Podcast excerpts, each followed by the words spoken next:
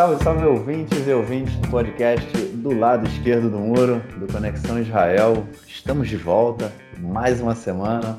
Eu, Marcos Gorenstein e João Miragaia. Fala, João. Fala aí, Marquinhos, tudo bem? Tudo tranquilo, na boa. Mais uma semaninha passando aí, o último dia de Hanukkah, né? A gente na semana passada lembrou que estava começando e como a festa tem oito dias, ela começou na quinta-feira à noite da semana passada e hoje a gente acendeu a, a Hanukkah, né, completa, as oito velas. É, como eu falei, eu gosto, acho que é uma festa bem interessante ver a, a, a Hanukkah acesa no final e para as crianças é sempre legal, né, acender, lá, cantam, enfim. É uma festa legal e hoje a gente está terminando, começou hoje o último dia de Hanukkah e termina amanhã também, na entrada do Shabat. Mas é isso, vamos então às notícias da semana, uma semana que movimentou bastante o cenário aí e a gente vai começar então passando para o nosso primeiro bloco, falando da questão do corona aqui em Israel.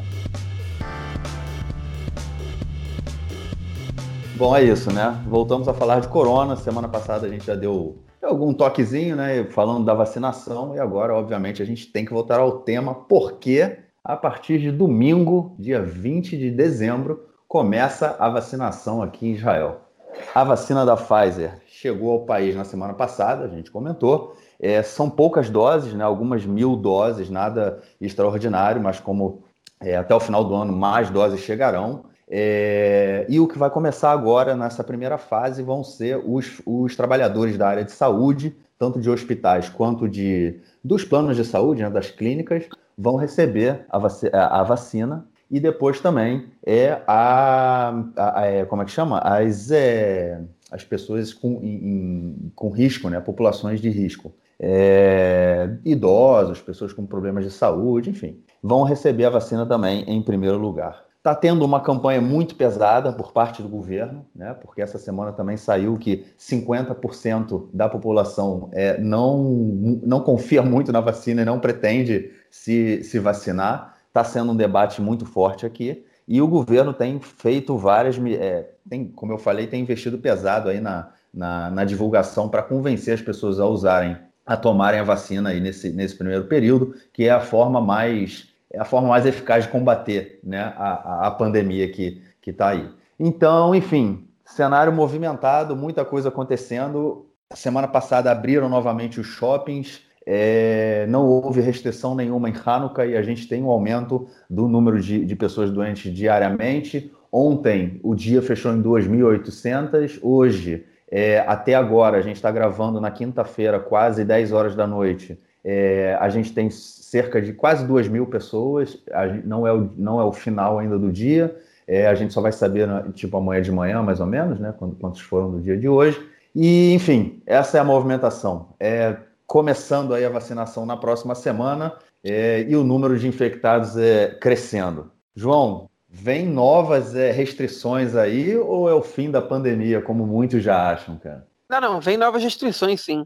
É, é, é uma bagunça, né? Porque o, existe uma pressão né, do, do, do caso branco para que o gabinete da corona se reúna, mas o Netanyahu ele não está convocando reunião do gabinete da corona. É, na verdade, é, hoje teve uma reunião parcial, porque ela não, não contou com todos os membros, com o número de profissionais também foi restrito, é, mas eles estão falando em novas restrições, sim, fechar lojas e salões de beleza, voltar a fechar os shoppings e fechar é, as escolas é, até nas cidades laranjas e vermelhas, né?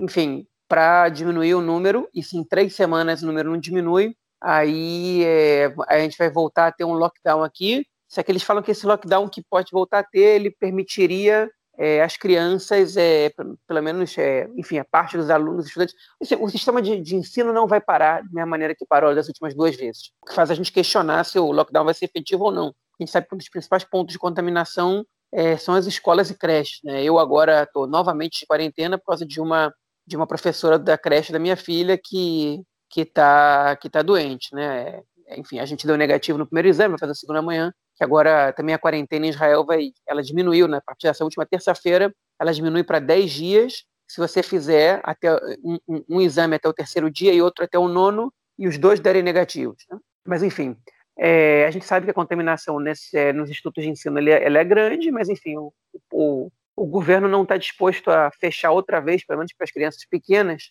é, o ensino, porque até para o trabalho em casa dos pais isso afeta, tipo, isso, é, isso afeta muito. Então, eles querem permitir que, que, que a economia ela desenvolva de alguma maneira, é, apesar do lockdown. Mas, enfim, o Netanyahu, o governo Netanyahu, principalmente a figura dele, o primeiro-ministro, ele, nessa batalha, é, enfim, nessa batalha fictícia né, entre economia ou, ou saúde, ele já percebeu que na economia ele não vai dar um jeito, então ele escolheu se apegar à saúde. É, desde, desde setembro ele, ele se agarrou nisso, está tá tomando medidas mais duras, mais draconianas no combate à corona. É, quando, ele tem que, quando ele tem que optar por um, ele, ele opta pela saúde, sem dúvida. É, e ele está agora jogando todas as fichas que ele tem na vacina, apostando que a vacina pode dar um gás, pode dar um impulso é, na economia israelense, pode resolver o problema, e que toda a gestão dele, muito impopular sobre o controle da corona e sobre a economia nesse ano de 2020, fique para trás com a onda de otimismo que, que chegaria ao país com, a, com, as vacinas que estão chegando agora. Né? É, já tem gente que vai começar a ser vacinada no domingo, já tem 60 mil doses prontas, né? Tinham chegado, chegaram mais que essas 60 mil doses em Israel já. Isso aqui se descobriu que não tinham seringas adequadas para a vacina da Pfizer. Então o país está começando a produzir e aí as vacinas elas vão demorar uns dias a mais do que estava planejado. Alguns planos de saúde já saturaram os pedidos, como o Maccabi, né? tem mais gente se inscrevendo para o pedido do que, do que o pedido chegando. É, enfim, a prioridade, obviamente, é de profissionais de saúde, pessoas é, em situação de risco, né, é, aposentados, né, pessoas idosas, principalmente pessoas que vivem em asilos de idosos. Depois, posteriormente, vão ser professores é, da rede pública de ensino, enfim, depois já privada também, até que isso vai chegar em pessoas como eu ou Marquinhos, que somos cidadãos fora dos grupos de risco e que não estão em profissões de, de contato extremo com, com, é, não, com o vírus. Eu não vou tomar, não, cara.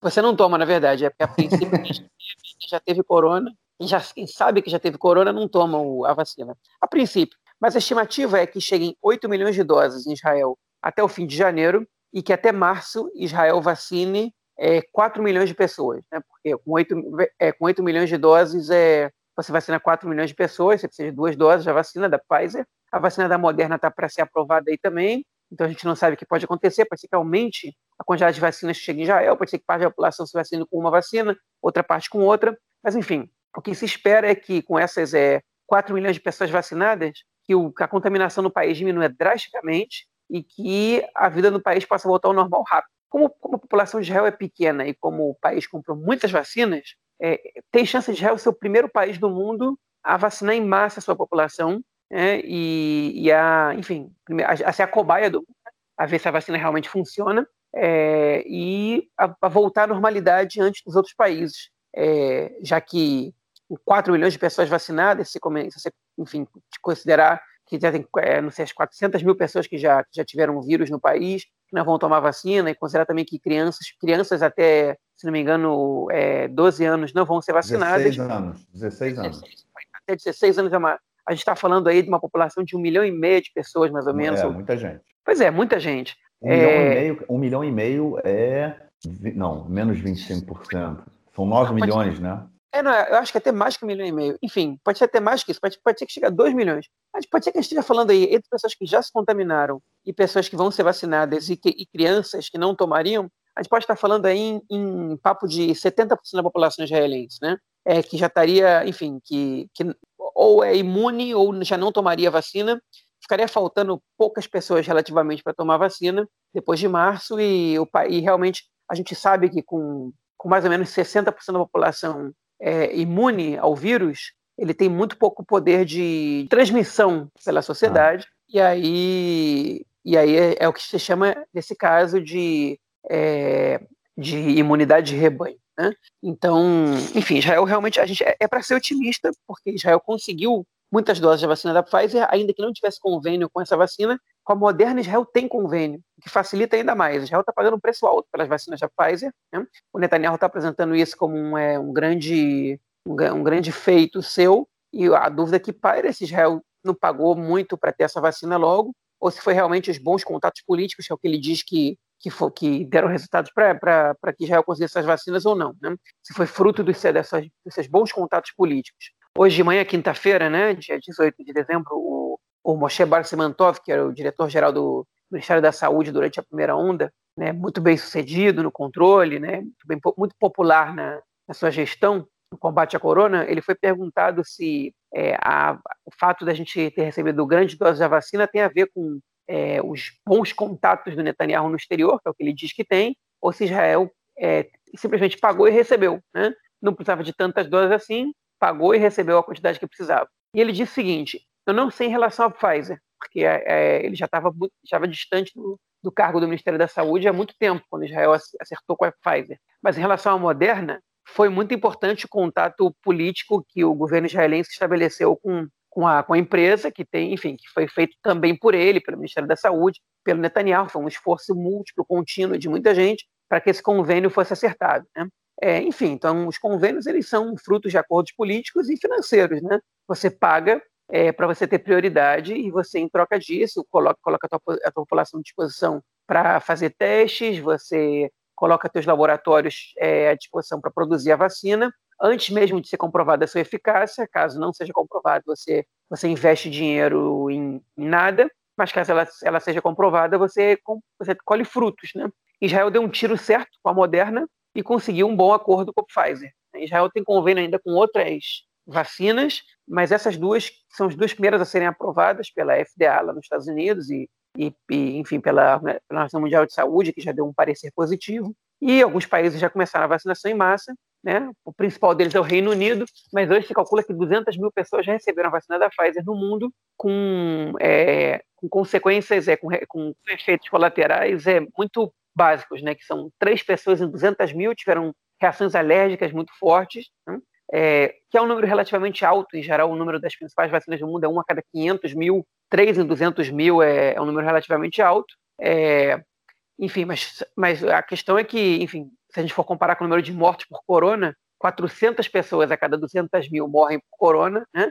É, e a alergia a uma vacina é uma coisa que a gente sabe como tratar, como curar, as pessoas ficaram na enfermaria 15 minutos, onde tomaram a vacina, e quando tiveram a crise alérgica, foram medicadas, e todas elas já estão é, em estado bom de saúde, já foram liberadas do, do enfim, do tratamento médico. Então, é, o resultado está sendo positivo até agora, obviamente que a gente não sabe a longo prazo, mas, enfim, deixa a gente otimista, né? Porque a Pfizer teve bons resultados na, no, no combate à, à corona, né? nos testes que fizeram, é, e os efeitos colaterais são bastante básicos e não colocam medo em ninguém. Então, daqui a pouco vai, a gente vai ter uma onda de otimismo. Espero que a população israelense não, não saia na, comece a sair na rua sem máscara antes de receber a vacina, até porque ela demora duas semanas para fazer efeito. Então, é, a gente tem que ser cuidadoso ainda, muito tempo. E, enfim, aqui, como em outros lugares do mundo, tem gente com medo da vacina, o que é natural. As pessoas têm medo das coisas novas, têm medo da rapidez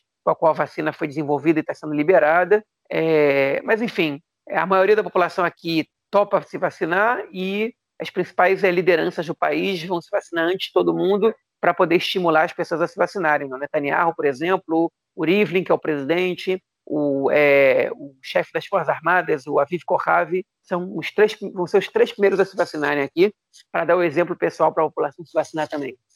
Enfim, então, é, a gente tem essas notícias das novas restrições, que é, são banho de água fria, por um lado, um possível lockdown daqui a três semanas, mas, por outro lado, a gente tem a vacina chegando aí, e o otimismo agora é maior que o pessimismo em relação à corona.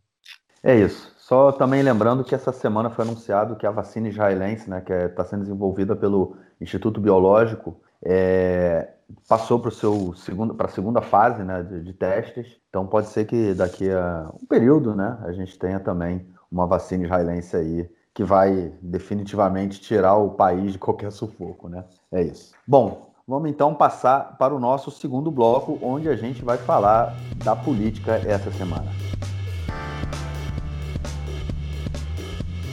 É isso, comentou aí, a gente comentou na semana passada da saída do Guidon Sar, né, do Likud. Ele vinha, era, era um, um, um vamos dizer, um, rival, né, do, do, Netanyahu dentro do partido, lutando pela liderança do partido, participou de prévias contra o Netanyahu no ano passado, onde ele perdeu por 20, é, ele teve 28% ou 26% dos votos, é, e o Netanyahu teve o resto.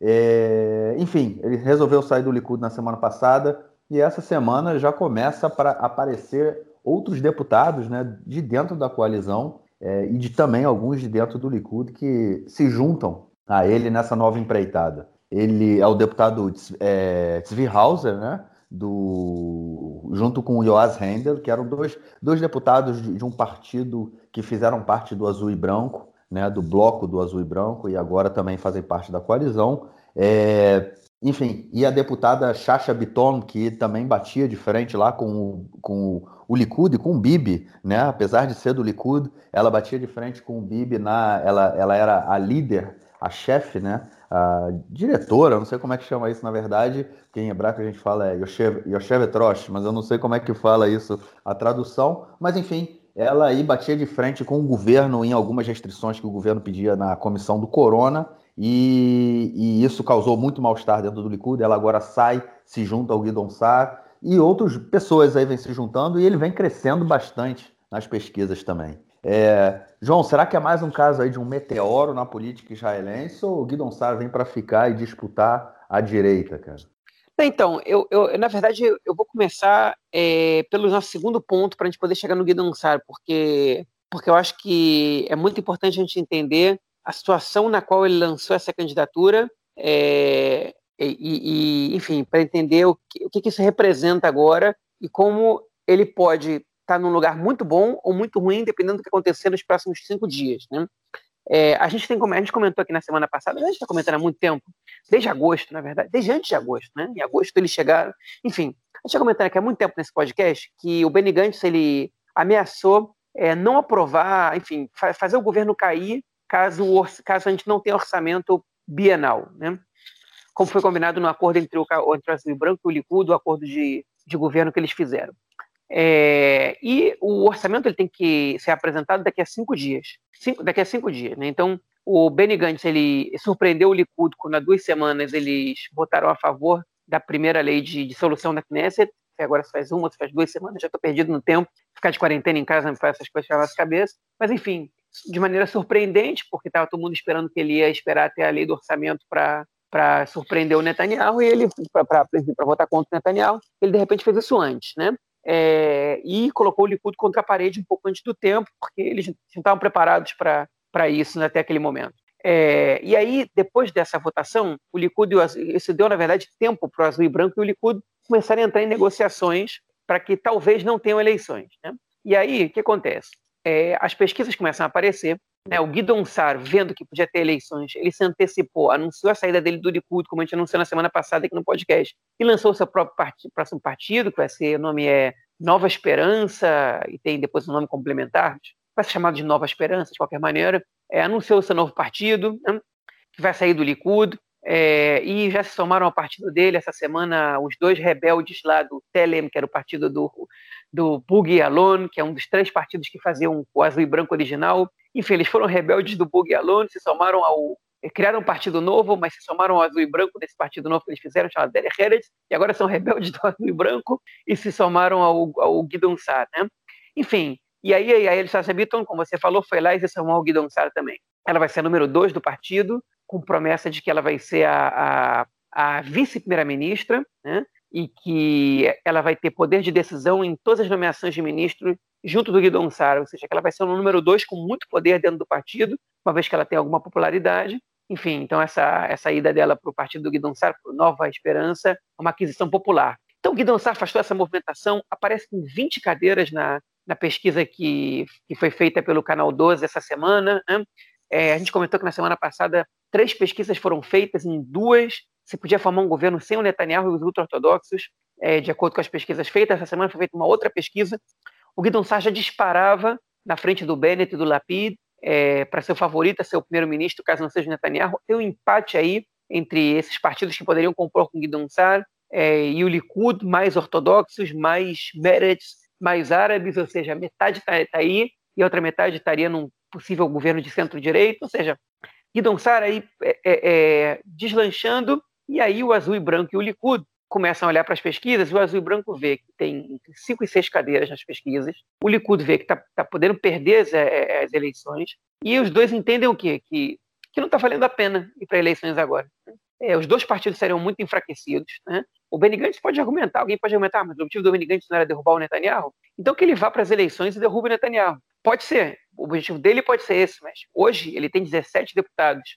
Né? E, e se, se tem eleições ele fica com seis, ele tem que aí aturar é, 11 deputados aí insatisfeitos com a, com a postura dele de convocar eleições assim romper com o governo. Né? Então, é, de repente, o Azul e Branco e o Likud começaram a entender que se tiver eleições, os dois partidos têm mais a perder do que a ganhar, e que eles podem tentar negociar, ficar no governo, esperar a vacina e crescer juntos. Então, o Likud estava exigindo do Azul e Branco que eles demitissem o Nissan Korn do, do Ministério da Justiça, que, que o, enfim, que é que, que o Gantz é, desistisse dessa, de, de, tentar aprovar qualquer, de qualquer custo é, a lei do orçamento, que desistissem de, de nomear o, o novo fiscal é, do governo, enquanto o Benny Gantz estava dizendo para o Likud que tem que ter orçamento, que tem que legislar rápido, que vai ter rotação, é, que eles garantem ao Benny Gantz rotação por lei, como, como primeiro-ministro, e se tiver eleições, o Benny Gantz assume como primeiro-ministro no mesmo momento.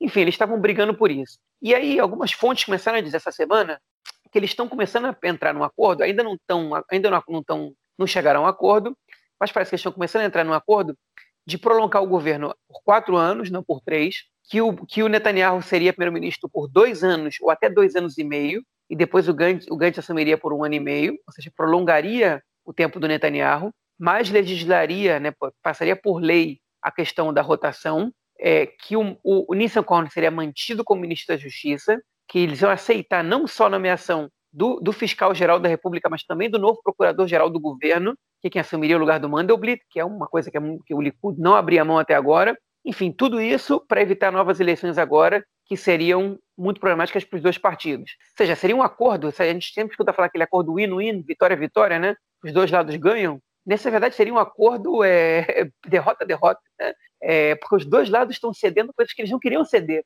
O Gantz está, enfim, dando mais tempo ainda para o Netanyahu ser primeiro-ministro, sem rotação.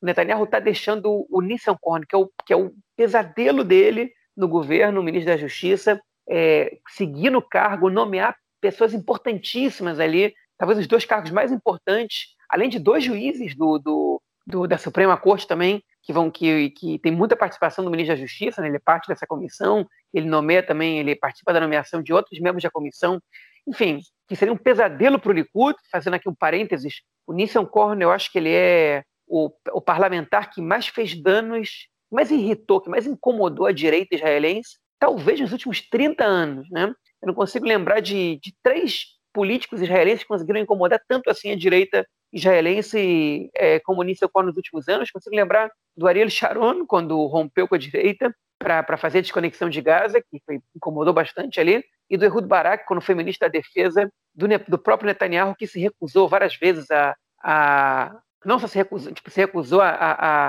a aceitar colônias ilegais e atuou ali para desmembrar colônias, enfim. Mas o Nissan Kona é uma dor de cabeça maior ainda, porque ele está dentro do governo, ele está brigando com todo mundo, ele não pode ser demitido, ninguém consegue mandar ele embora. Né? É, uma, é uma derrota para o Likud, mas não ajuda muito o Gantz. Né? É, ele não vai ser primeiro-ministro, não vai recuperar a popularidade dele, ele, mas ele consegue manter um pouco dessa palavra aí consegue manter sua base razoavelmente feliz. Quando eu digo sua base, eu não estou falando dos seus eleitores, os eleitores dele já abandonaram ele há muito tempo, eu digo do, dos seus deputados. Hein? Então, essa é, essa é uma informação que, que surgiu em todos os meios de comunicação. Eu vi ontem, hoje, eu vi os três principais jornais de televisão. Né? É, fiquei, fiquei, selecionando as notícias de política e de corona, principalmente.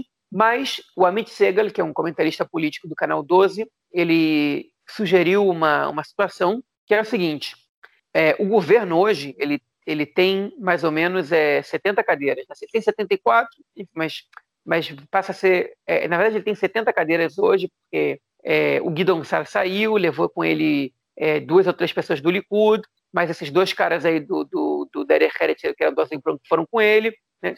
Mas tem um outro deputado que, que não está presente, o, o, o Bitano, como é o nome dele? O David Bitano do Likud está internado por causa de corona.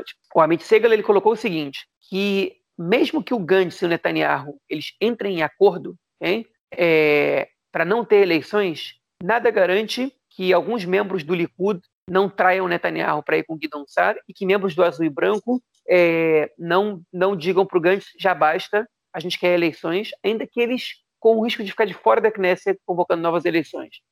Porque, enfim, bem ou mal, eles estão, alguns ali sentem feitos de palhaços, eles estão perdendo popularidade até para um futuro, né, pensando a médio e longo prazo. Ele está dizendo o seguinte: mesmo que eles entrem em acordo, pode ser que os próprios deputados do partido não, não, não entrem em acordo. A gente sabe que tem 11 ali no azul e branco que ficariam de fora da Knesset, mas também a gente sabe que tem cinco ou seis ali que estariam dentro, mas pagando um preço muito alto, né? É, perdendo ministérios importantes e tal, coisa que eles podem manter agora, é, ou, ou, mas também que eles podem, no futuro, compor uma outra lista, ir para o Yeshati, né, se compor com o Guidon. Então ele está sugerindo aí que esse acordo pode acontecer. Assim, então, muitos jornalistas estão dizendo aí que esse acordo pode acontecer, tem chance de acontecer, mas a Mitzegala jogou essa de que mesmo se esse acordo acontecer, não necessariamente isso vai resultar é, no que for acordado. Né? E aí eu volto para a questão do Guidon Sar, que foi o que você me perguntou, e, que, e aí, o que, que vai acontecer? Guidon Sar apresentou pra, o partido dele, apresentou o projeto dele, né, não fala de Estado palestino, como a gente sabia, fala em incentivar o assentamento na, na, na Judéia e Samária, que é na Cisjordânia, assim como fala no Negev e, no, e no, na Galileia, né, fala em economia liberal, enfim, típico partido de direita tradicional do país, é, que está recebendo muito voto, inclusive gente de esquerda que só quer ver o Netanyahu fora do poder. Isso aqui lançou o partido dele antes de ver as eleições convocadas. Né? E de repente, quando viram que ele é uma ameaça, tanto para o azul e branco quanto para o Likud, é, eles começaram a pensar que talvez não vale a pena ter eleições. Okay? E aí hoje alguns sugeriram até, enfim, o Amit Segal disse, o Likud negou, que, eles, que o Likud chegou a oferecer para o Bennett três ministérios importantes para se livrar do azul e branco hein? e para compor um, um, governo de 61 cadeiras agora. É, e o Bennett teria recusado. Só que o Bennett recusa porque hoje ele caiu bastante. Tinha mais de 20 cadeiras há três semanas, agora ele tem só, só, só 12, 13. Mas é muito melhor do que as cinco que ele tem atualmente. Né? Então o Bennett hoje, ele, ele, enfim, ele prefere eleições, mas pode ser que as pesquisas de amanhã mostrem que tem mais eleitores do Bennett migrando para outros partidos da direita, tanto para o Likud quanto para o Guidon Sar. Então, a gente está, enfim, o Guidon Sar, acho que ele saiu cedo demais, ele podia ter esperado a confirmação das eleições para poder lançar o partido dele. Ele, enfim, timing é muito importante na política. Eu acho que ele cometeu um erro aí de timing, porque ele pode agora se ferrar nessa brincadeira. Né? Ele vai ter que sair do partido, talvez tenha que ser demitido da Knesset. O Hauser e o Handel também se apressaram. O Benny Gantz já demitiu o, o, o Hauser do Ministério das Comunicações e está tentando tirar o Handler do, do, da presença da Comissão de, de Segurança e Relações Exteriores da Knesset. O problema é que ele não pode fazer isso sozinho, ele precisa da aprovação da própria comissão. E aí a Elisha Bitton também pode ser retirada da comissão de Corona, né, pelo próprio Likud, porque eles estão abandonando o próprio partido, né, que foi quem colocou essas pessoas nessa posição, é, agora, de repente, no meio da cadência. Então, assim, não, vai, não vai ter eleições amanhã, a gente não sabe quando vai ter eleições. A gente sabe que ela está no ar, né? Mas eles foram muito com muita sede ao pote e aí, é, quando chegaram lá, né, perceberam que o pote não tinha água ainda. E agora eles estão esperando alguém encher o pote deles. E o, agora a gente tem que ver o que vai acontecer. Tá aí um, um, um grande ponto de interrogação, né? Tá essa indefinição política. Eu não sei, eu acho que eu coloquei a situação de uma maneira meio complicada demais. Eu espero que o ouvinte tenha me entendido. É isso. Vamos então passar para o nosso próximo bloco, onde a gente vai falar de questões da justiça dessa semana. Depois de muita pressão, né, a gente vem comentando aí que vários cargos né, que precisam da nomeação do, do governo, são nomeados pelo governo, é, estavam vagos simplesmente porque, de acordo com o acordo de coalizão entre o azul e branco. E o Likud, precisa de um consenso para que essas pessoas sejam nomeados, para que esses cargos né, sejam é, é, preenchidos por alguém, e nada acontecia, vários, vários cargos é, completamente vagos aí, e semana, é, duas semanas atrás, mais ou menos, a justiça determinou que o governo tinha que movimento, se mexer e nomear quem precisasse nomear, que não dava mais para ficar sem, sem nomeação. E aí, essa semana foi a vez é, da nomeação do Kobe Shabetai como novo é, Mafkal, é o comandante-geral da, da, da, polícia né, de Israel. Né? Ele comanda aí várias, vários, é, é, vários regimentos, né, várias polícias diferentes, e ele era, até então, o comandante do, da Polícia de Fronteira, da Mishmar Agvul. Gerou polêmica essa indicação, não gerou, João? Gerou gerou porque esse cara, esse Kobe Shabetai, ele é um sujeito um pouco controverso. Né? Ele era, enfim, o chefe da polícia de fronteira, que é a polícia que atua muito nos territórios, né? É, na maioria das vezes, obviamente, com os palestinos, mas muitas vezes também com, é, com os colonos, né? E esse cara tem três polêmicas que são muito grandes, é, e hoje também no Canal 13, no jornal, fizeram uma, uma reportagem sobre ele muito interessante, mas que me deixou um pouco apreensivo, né?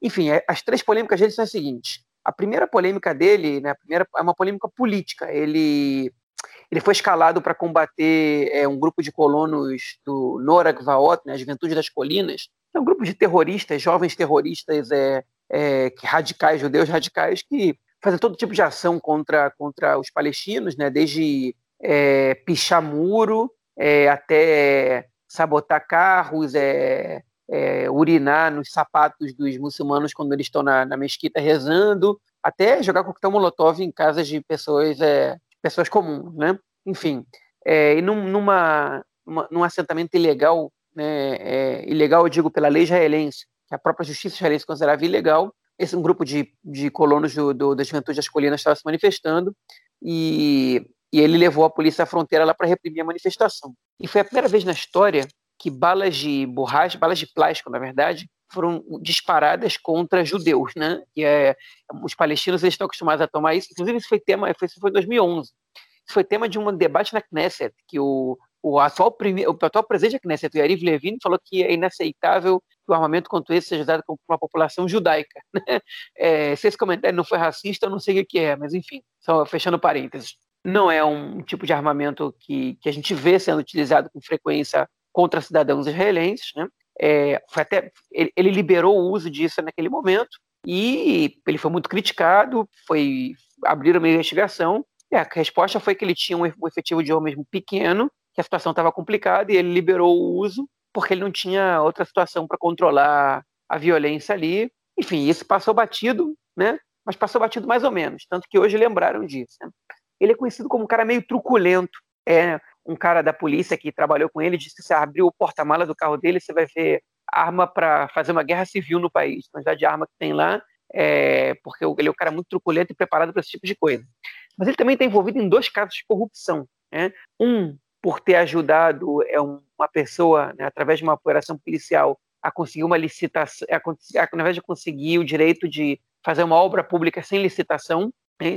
E o outro caso é, foi um, um, que, enfim, o primeiro foi que ele ajudou uma pessoa e outro foi que ele se ajudou a si, ele ajudou a si mesmo, né? Quando ele, se não me engano, agora pode ser que eu esteja equivocado, quando ele adquiriu também um imóvel é, é, numa região que precisava de uma permissão policial e ele conseguiu essa permissão que é teoricamente conflito de interesses, né? Não houve investigação da polícia, da polícia da polícia, né? Da, de, é, que é a polícia que investiga os próprios atos da polícia, contra ele. Então, ele passou impune por essas duas acusações, mas que, que, que enfim, que são acusações bastante concretas e, e, e, e com, com, com, evidência até. É até. É até estranho que ele não tenha sido investigado internamente na polícia por isso, né? Já, enfim, mas é, mas ele é um nome bastante controverso. O, ele, é indica, ele foi indicado pelo Amir Ohana, que é o ministro da, da Segurança Pública, né?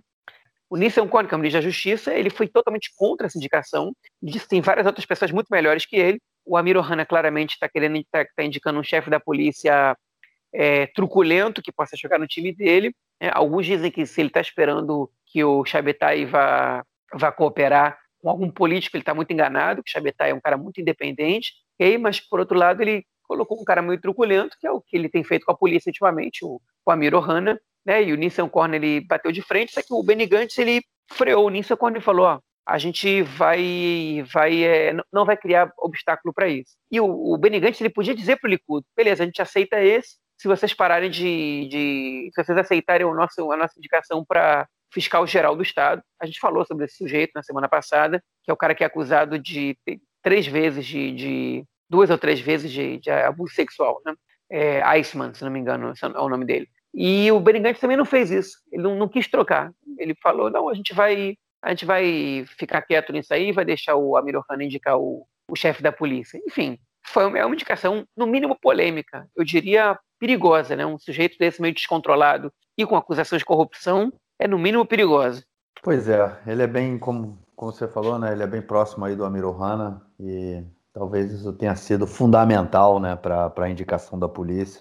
O Amir Ohana, que inclusive essa semana numa entrevista também disse que ele é contra que a polícia seja é, politizada, né? E da mesma forma, do, não da mesma forma, do outro, de um lado oposto, é, outros candidatos aí que estavam é, é, que queriam ocupar esse cargo de, de diretor, de comandante-geral da polícia, disseram que é, já frearam o, o, próprio ministro da Justiça é, em algumas tentativas de interferir no trabalho da polícia. Vamos ver, vamos ver aí o que vem pela frente com a indicação desse novo comandante da polícia de Israel. Bom, vamos passar para a nossa próxima notícia aí no bloco da, da Justiça, que envolve a lei de a lei do Estado-nação, do Estado de Israel, né? Lei do. Eu, eu, nunca consegui. João, me ajuda, cara. Eu nunca consegui traduzir essa lei de uma forma. É, de uma forma correta. Né? Como Lei Nacional do, do, do, do, Povo Judeu.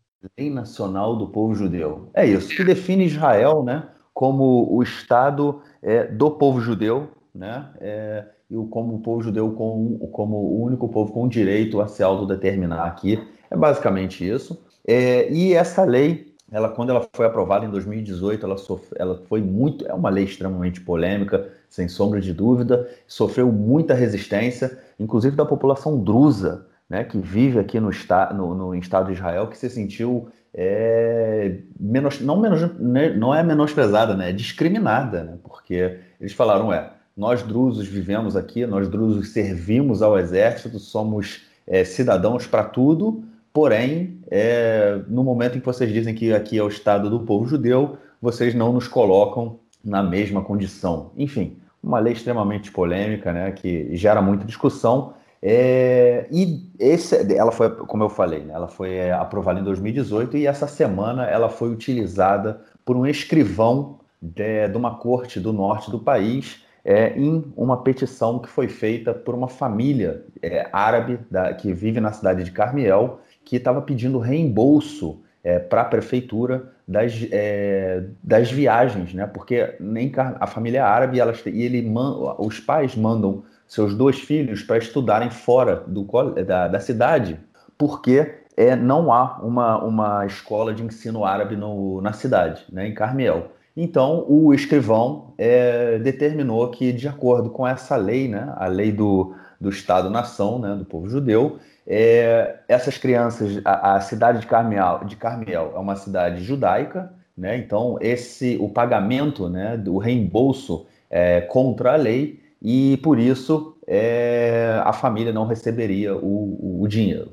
Obviamente gerou uma polêmica sem fim, né? É uma decisão extremamente polêmica, uma decisão extremamente complicada. E o próprio é, procurador-geral do governo, né, o Mandelblit, disse que a interpretação que foi feita da lei ela é uma interpretação errada. Bom, obviamente que isso vai chegar no Supremo. É, há grandes chances do Supremo derrubar né, essa, essa interpretação que foi feita pelo escrivão, porém, a lei né, que coloca parte da população do país em segundo, em, uma, em um status diferente, ela começa a ser utilizada é, perigosamente, não é isso, cara? Muito perigosamente. É, esse era um dos, dos, receios dessa lei. Inclusive, a deputada Meredith Tamar Zandberg disse: olha aí, os que falaram que, que essa lei não tinha efeito prático, que era tudo que era, que era tudo simbólico, olha aí o efeito prático dessa lei. Né? Enfim, é, esse era um dos perigos, a palavra igualdade não aparece na lei, né? que algum juiz possa fazer uma interpretação desse tipo, é, e, enfim, no caso quem fez foi um Rasham, né, que é o interpretador da lei, com status um pouco um mais escrivão. limitado. É escrivão? Essa então é, é a tradução? Pois é, que o é, Racham muitas vezes eles operam no, no Beit Mishpat Shalom, que são os, os tribunais é, é, mais, mais é, é regionais, nas causas, exatamente. É, e que, enfim, a gente até consultou aí o Marcelo Trecho, o Marcelão aqui do Conexão Israel, que é, que é advogado, e ele falou que acha que tem certeza que na Suprema Corte isso vai cair, que não, não dá para dar sustentação, porque porque esse argumento ele, ele vai contra é, uma, uma outra lei básica em Israel, né, que é a lei dos direitos humanos, né, que é, enfim, que, que, que é a lei básica dos direitos humanos, que não foi revogada pela lei, pela, pela lei nacional, então que, que com certeza quando isso chegar na Suprema Corte, na mão de qualquer juiz ele falou isso, vai cair na Suprema Corte com certeza. Gente, mas é uma prerrogativa, né? Essa é só a primeira vez que isso aparece e isso dá força para que outras pessoas interpretem a lei dessa maneira. Agora, é importante a gente colocar algumas coisas, é, é, contextualizar um pouquinho a situação. Tá? Carmiel é uma cidade que fica no Galil, né, na Galileia, é, aqui, tipo, no norte de Israel, né? Norte, eu diria. Carmiel, na verdade, é bem na divisa entre, é, entre a Galileia é, ocidental e, e, a Galileia, enfim, é, média, né? No meio do meio da Galileia. Era uma cidade árabe, tinha outro nome também que era parecido com Carmiel, e ela, é, enfim, a maioria da população árabe que estava ali na Guerra de Independência saiu dali por várias razões, expulsão, saída voluntária, enfim, por várias razões, e o governo de Israel, nos primeiros anos, quem escuta o podcast lá do Marquinhos, é, nos Anais da Medina, da Medina já escutou bem parte dessas histórias, nos primeiros anos, tinha uma política de judaizar a Galileia, é, o Negev, né, e também as estradas que vão entre Tel Aviv e Jerusalém, Existe, inclusive, até uma palavra em hebraico para isso, que é leitiaed, né? que é se judaizar, mas não é no sentido de se converter, é de levar a população judaica, né? leiaed, leitiaed é se judaizar, leiaed, a região, e Carmiel foi um dos pontos escolhidos pelo, pelo Estado naquele momento para levar a população judaica para equilibrar a população judaica com a árabe no norte do país, onde vive a maioria da população árabe do país, né? ali no, na Galileia principalmente. Então, hoje em dia, a população de Carmiel ela é, ela é, ela é só de 6% de árabes e os, então, os outros 94%, a grande, imensa maioria são judeus, e não tem nenhuma escola árabe lá. Né? E o argumento desse Rasham, desse escrivão, é, é um argumento é, é, racista, né? que é, o seguinte, Carmiel é uma cidade construída para ser uma cidade judaica, foi o que ele colocou, não é mentira, né? É, é, o objetivo era esse, mas não feito, é, não, não imposto por uma lei, sim, sim por uma política de habitação, né? Mas, enfim, uma, uma, uma cidade construída para ser uma cidade judaica, e se você dá para essas crianças árabes a devolução do, do dinheiro do transporte, é, você incentiva que árabes vão viver em Carmiel, colocando em risco o caráter judaico da cidade. Né? Ou seja, você priva a população árabe de um direito básico, que é o direito ao transporte público para receber educação básica, hein? que, é uma, que é garantido a toda a população, hein? por causa do risco da população judaica se tornar minoria. Isso no momento que a população judaica ela passa dos 90% da população da cidade.